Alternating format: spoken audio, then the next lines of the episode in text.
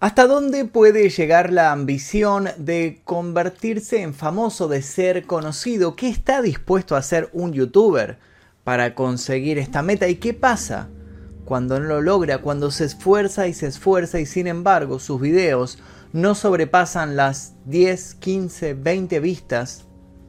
Ni siquiera llega a 100 vistas. ¿Hasta qué puntos puede escalar la frustración en este tipo de casos? Esta es la historia de una joven que se abrió un canal de YouTube al principio por aburrimiento, porque no tenía nada que hacer, y se dejó arrastrar por las ansias de ser famosa, de ser conocida, de que sus videos sean vistos por miles y miles de personas. Estas ansias la fueron dirigiendo cada vez más a una zona muy muy oscura. El tiempo pasó y ella se dejó abrazar completamente por esta oscuridad, a tal punto que arrastró hasta su propio marido. Mi nombre es Magnus Mephisto y les doy la bienvenida al caso de Samantha Wolford.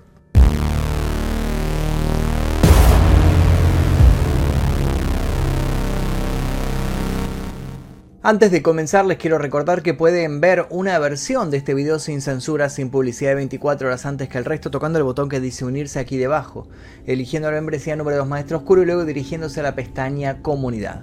Ahora sí comencemos. Apenas pasadas las 2 a.m. del 20 de febrero de 2015, en el condado de Titus, Texas, Rosie Wolford y su hija menor, Natasha, salían del club donde habían tenido una divertida noche de karaoke. Todo era risas y diversión saliendo del karaoke, habían pasado una velada muy divertida cantando, la gente las había aplaudido, todos eran felices, hasta que de repente comenzó a sonar el celular de Rosie.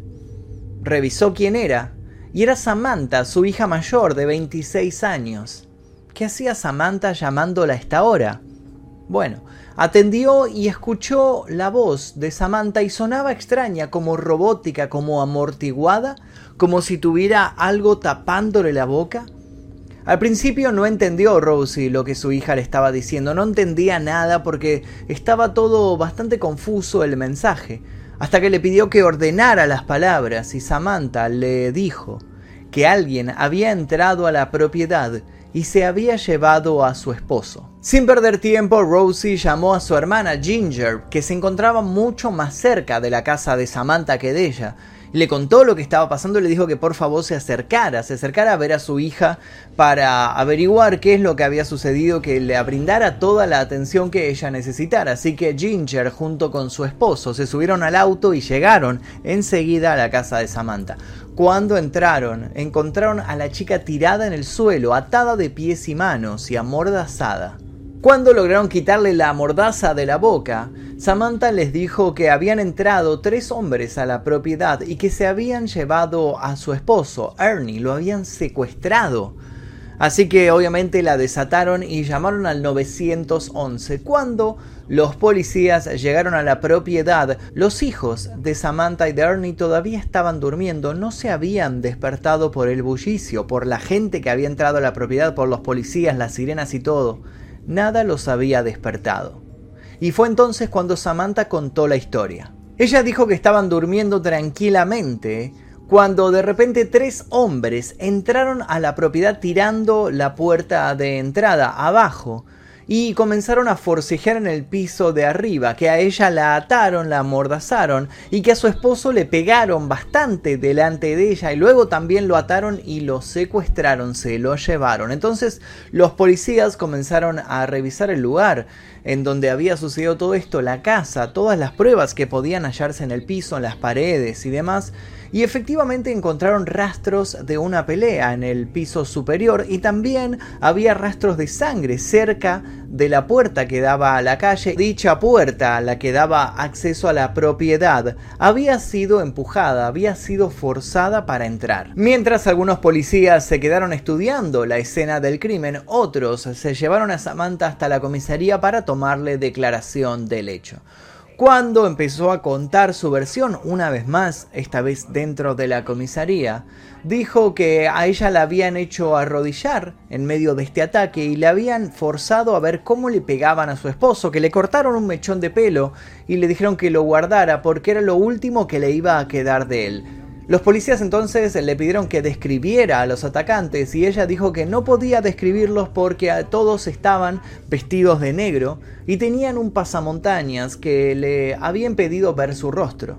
Le preguntaron entonces si tenía alguna idea de por qué había sucedido esto, de quiénes podrían llegar a ser los hombres, y ella dijo que podría haber sido algo relacionado con el padre de Ernie, que el padre de Ernie siempre estaba metido en cosas un poco turbias, eh, específicamente en venta de estupefacientes y que esto tal vez era una venganza porque tal vez el padre no había pagado alguna deuda y se la estaban cobrando secuestrando a su propio hijo.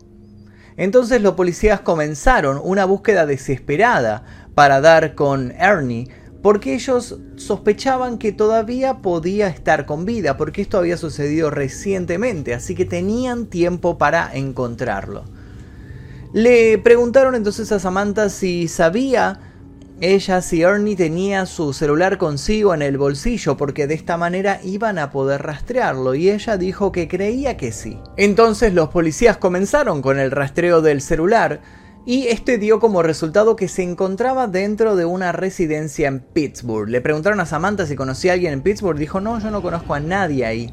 Bueno, entonces los policías se dirigieron al lugar, realizaron un allanamiento completo, pero no encontraron a nadie, no encontraron el celular y no encontraron ninguna pista, ningún rastro del posible paradero de Ernie. Cuando quisieron volver a rastrear el celular, hacer una actualización de porque, porque tal vez sospechaban que se habían ido de esta residencia, tal vez al escuchar las sirenas o demás y se encontraban cerca, el celular ya no podía ser rastreado, alguien lo había apagado. Mientras tanto, también llegaron a la propiedad del padre de Ernie, pero allí no encontraron ninguna pista que lo incriminara con la venta de estupefacientes.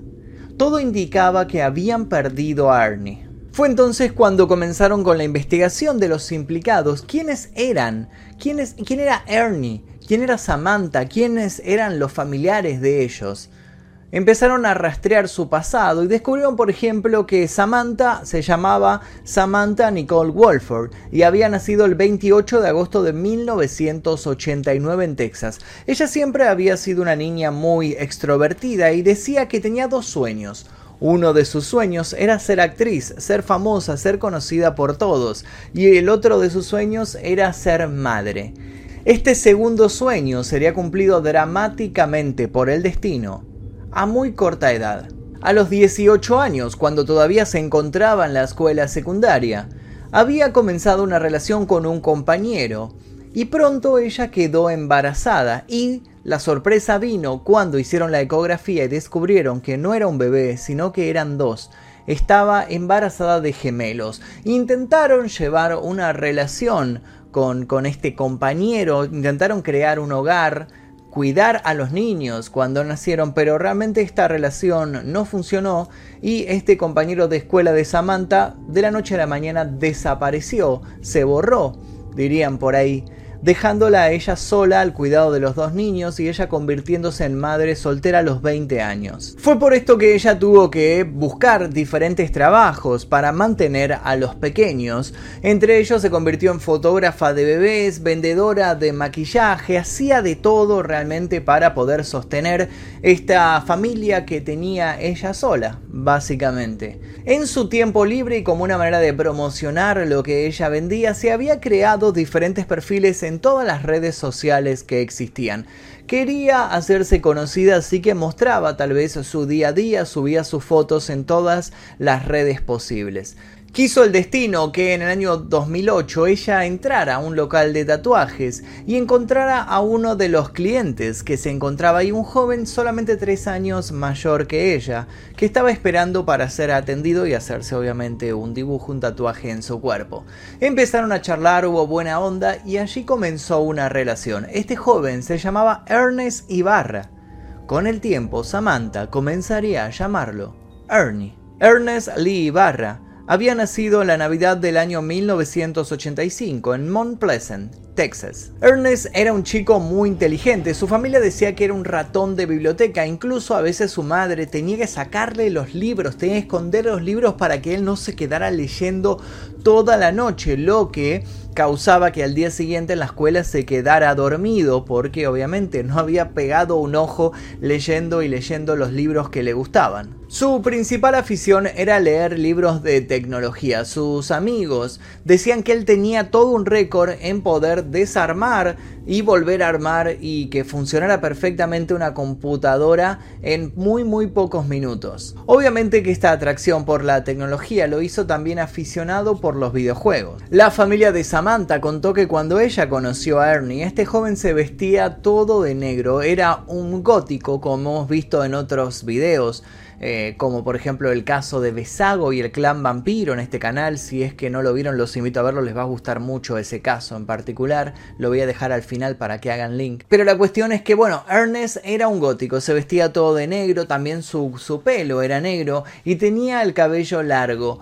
Para Samantha él era todo un misterio y eso fue precisamente lo que la atrajo. Samantha y Ernie entonces comenzaron a salir con el tiempo. Al principio era una relación bastante informal y eso tal vez hacía que funcionara, pero en 2011 tuvieron que formalizar todo lo que estaba sucediendo porque Samantha nuevamente quedó embarazada y aunque parezca un chiste, nuevamente estaba esperando gemelos ya con cuatro niños para alimentar los dos niños de la pareja anterior y los dos niños que tenían ahora, obviamente Ernest tuvo que salir a buscar dos empleos porque eran seis personas viviendo dentro de una casa, así que consiguió primero empleo como programador en un local de fabricación de bates de béisbol y en su tiempo libre también era repartidor de pizza, había conseguido trabajo en una pizza en un local del pueblo, así que salía del trabajo de programador y se subía a la bicicleta para ir a repartir pizzas. Mientras tanto, Samantha se quedaba en la casa cuidando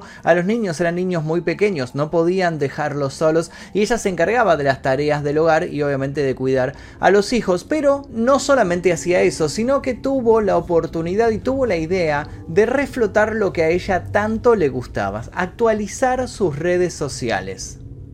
Fue así como pasando de red en red, recordemos que esto pasó hace unos años, así que no había tantas redes como ahora, no existía TikTok por ejemplo, pero encontró YouTube. Así que se creó su propio canal de YouTube y le puso de nombre Simply Manic 6075 y era un canal bastante común.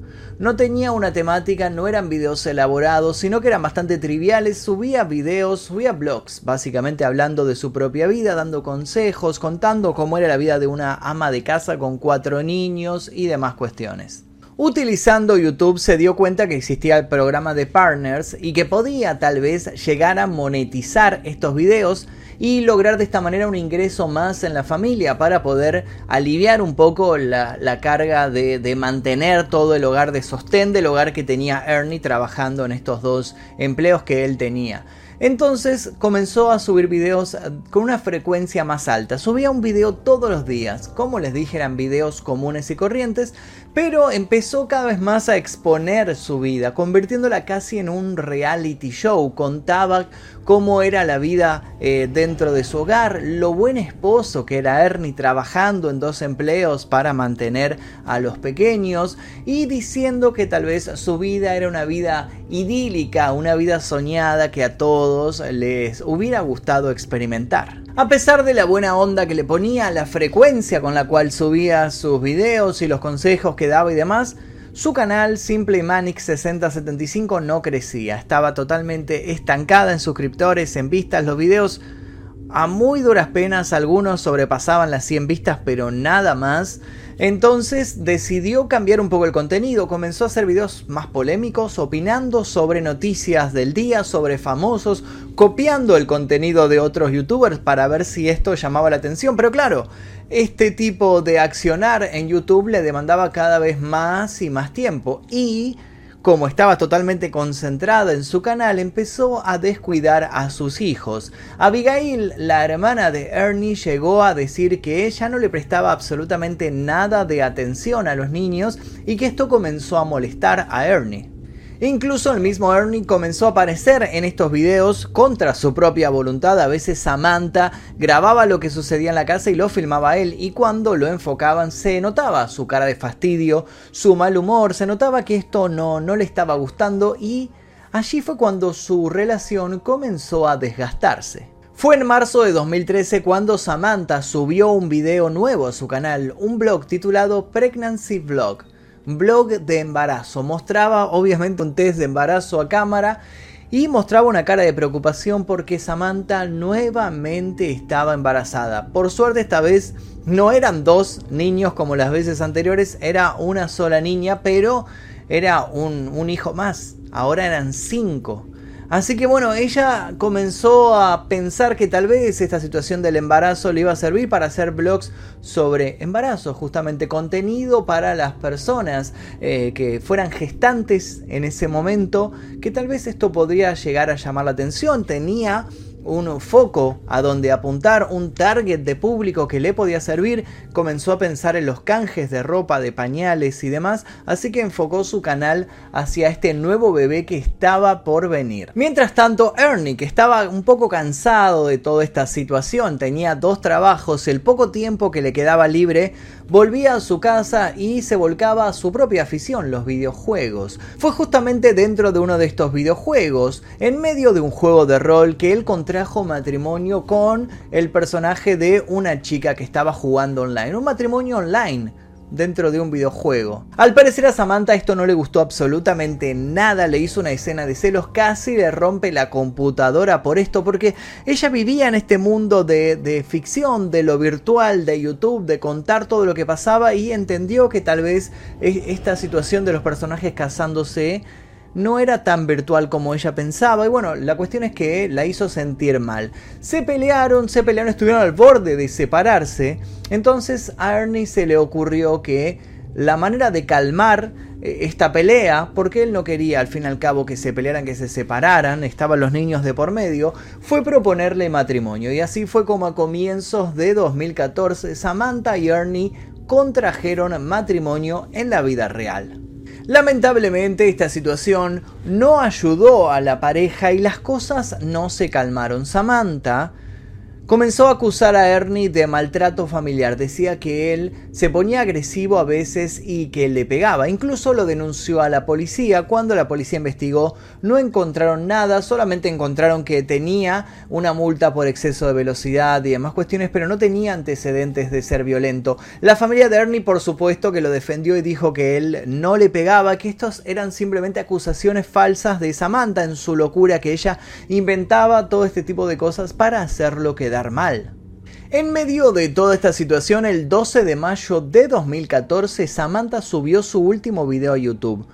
No explicó bien por qué, no dijo cuál fue la idea de despedirse de la plataforma y los pocos seguidores que tenía se quedaron sin más noticias sobre esta, esta mujer que los había acompañado durante tantos años, pero desapareció de la luz pública de un día para el otro, hasta el 20 de febrero de 2015, cuando apareció en los noticieros, porque tres extraños enmascarados habían entrado a su propiedad.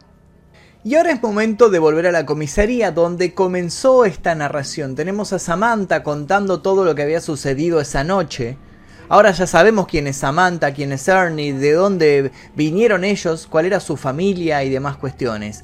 Los policías le siguen preguntando sobre los extraños que entraron a su hogar y se llevaron a su esposo y se pusieron a investigar sobre el pasado de ella y obviamente saltó la denuncia que le había hecho por maltratos a Ernie en 2014. Fue entonces cuando a Samantha le sobrevino una epifanía. Recordó mágicamente de repente que ese mismo día había estado en el hospital antes de ir a su casa, antes de que los extraños entraran. Había estado en el hospital hablando con su mejor amiga Charla Kemp quien había dado a luz ese día y ella le había contado en la charla que Ernest la trataba mal, que Ernest la golpeaba y que había surgido un poco esta confesión, ¿no? De todas estas cosas que estaban sucediendo y dijo que mientras ellas dos estaban hablando, cerca en la habitación se encontraba el novio de su amiga Charla este novio llamado Johnny Reb. Samantha recordó que este Johnny al escuchar la charla se había consternado mucho, le había parecido horrible que un hombre le pegara a su esposa y que se había mostrado muy ofuscado por esta situación y que luego había dado media vuelta y se había ido del cuarto. ¿Acaso tenían los policías al culpable? Las autoridades se pusieron a investigar y descubrieron que el verdadero nombre de Johnny Reb era Jonathan Kyle Sanford y que el joven de 25 años había salido recientemente de prisión, así que se dirigieron a su casa, donde debía estar, con su mujer y con su hija recién nacida, pero no lo encontraron ahí. Comenzaron a patrullar la zona y lo encontraron deambulando con otro sujeto unas calles más adelante. Cuando los policías le gritaron Sanford, los dos sujetos comenzaron a correr y a escapar de la policía como tenían acostumbrado a hacer, pero bueno, obviamente fueron apresados y allí les pidieron las identificaciones y efectivamente se trataba de Johnny y de su cuñado llamado José Antonio Ponce de 26 años. Los policías lo llevaron a la comisaría a Johnny y ahí él se mostró muy amable con la policía y comenzó a contar todo lo que sabía, no se guardó nada, contó que efectivamente había conocido a Samantha días antes en el hospital mientras él estaba esperando que su esposa diera a luz y que Samantha efectivamente había contado que su esposo la maltrataba y él entonces se acercó a proponerle qué le parecía si sacaban a su esposo del camino.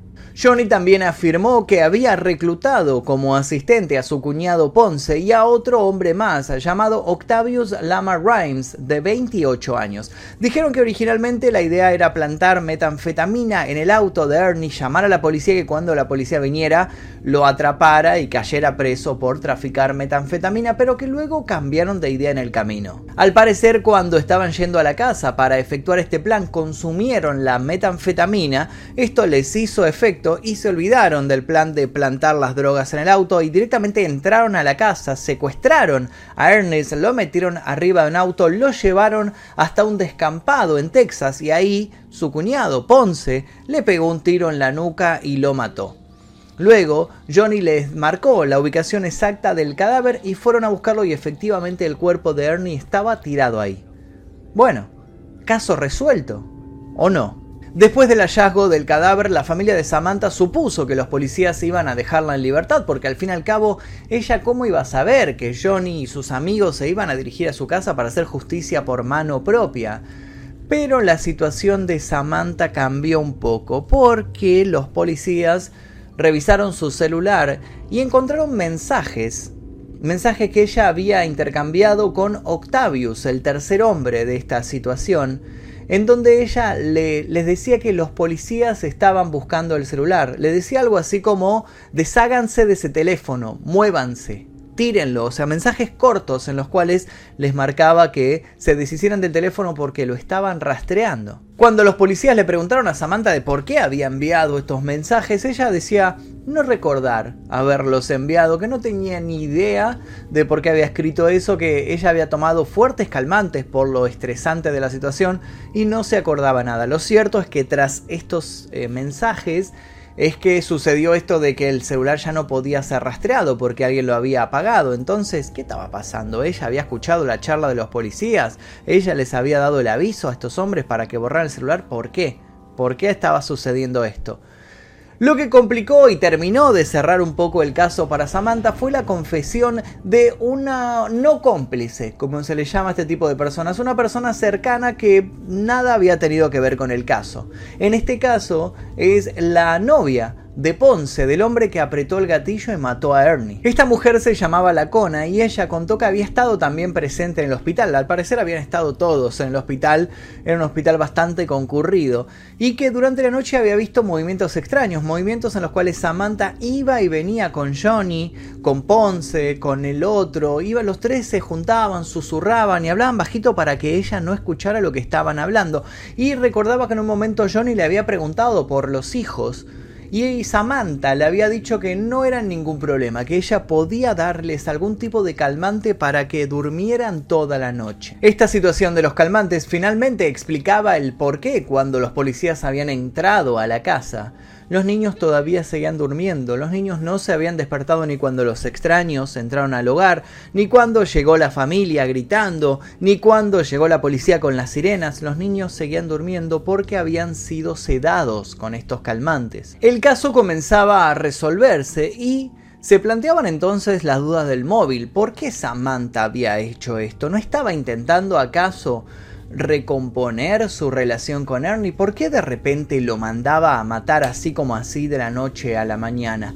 Algunos sostuvieron que esto lo hizo por sus ansias de fama, que por eso había desaparecido en YouTube, para crear un poco de expectativa, y que luego ella iba a regresar contando lo que había sucedido, iba a volver como una mujer viuda a cargo de cinco niños y esto iba tal vez darle lástima a sus seguidores y la iba a convertir de una vez por todas en una mujer famosa. Su historia tal vez se iba a viralizar por lo trágica que era. Finalmente todos fueron condenados. Jonathan Sanford y José Antonio Ponce se declararon culpables y recibieron una condena de 50 años cada uno. Octavius Lamar Rhymes negó su culpabilidad. De todas maneras, recibió una condena combinada de 93 años.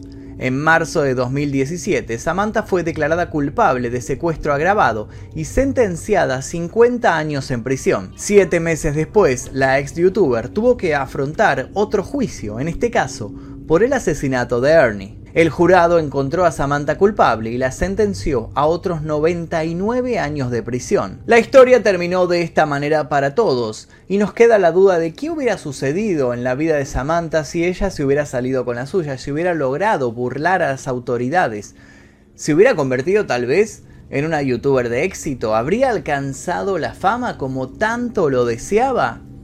Nos queda la duda flotando en el ambiente, pero lo interesante de todo esto es que Samantha todavía no renunció a su sueño de convertirse en famosa en las redes sociales. Actualmente sigue activa en varias de ellas, de hecho incluso pueden escribirle y pueden conseguir una cita con Samantha si se meten en la página jailbabes.com un portal dedicado a mujeres que se encuentran en prisión. Y hasta aquí el video de hoy, espero que les haya interesado la historia de esta youtuber que ansiaba la fama y lamentablemente nunca la consiguió. Si les interesó les pido por favor que dejen su like aquí debajo, se suscriban si todavía no lo hicieron y activen notificaciones. Además de eso les recuerdo que pueden ver una versión de este video sin censura, sin publicidad 24 horas antes que el resto tocando el botón que dice unirse aquí debajo. Le agradezco a los miembros del clan Mephisto que aparecen a mi costado porque gracias a es que podemos realizar este tipo de videos que son continuamente desmonetizados y ocultados en las recomendaciones por YouTube. Nada podemos hacer al respecto. Pero bueno, por lo pronto me despido. Mi nombre es Magnum Mephisto. Nos veremos seguramente en el próximo video. Adiós.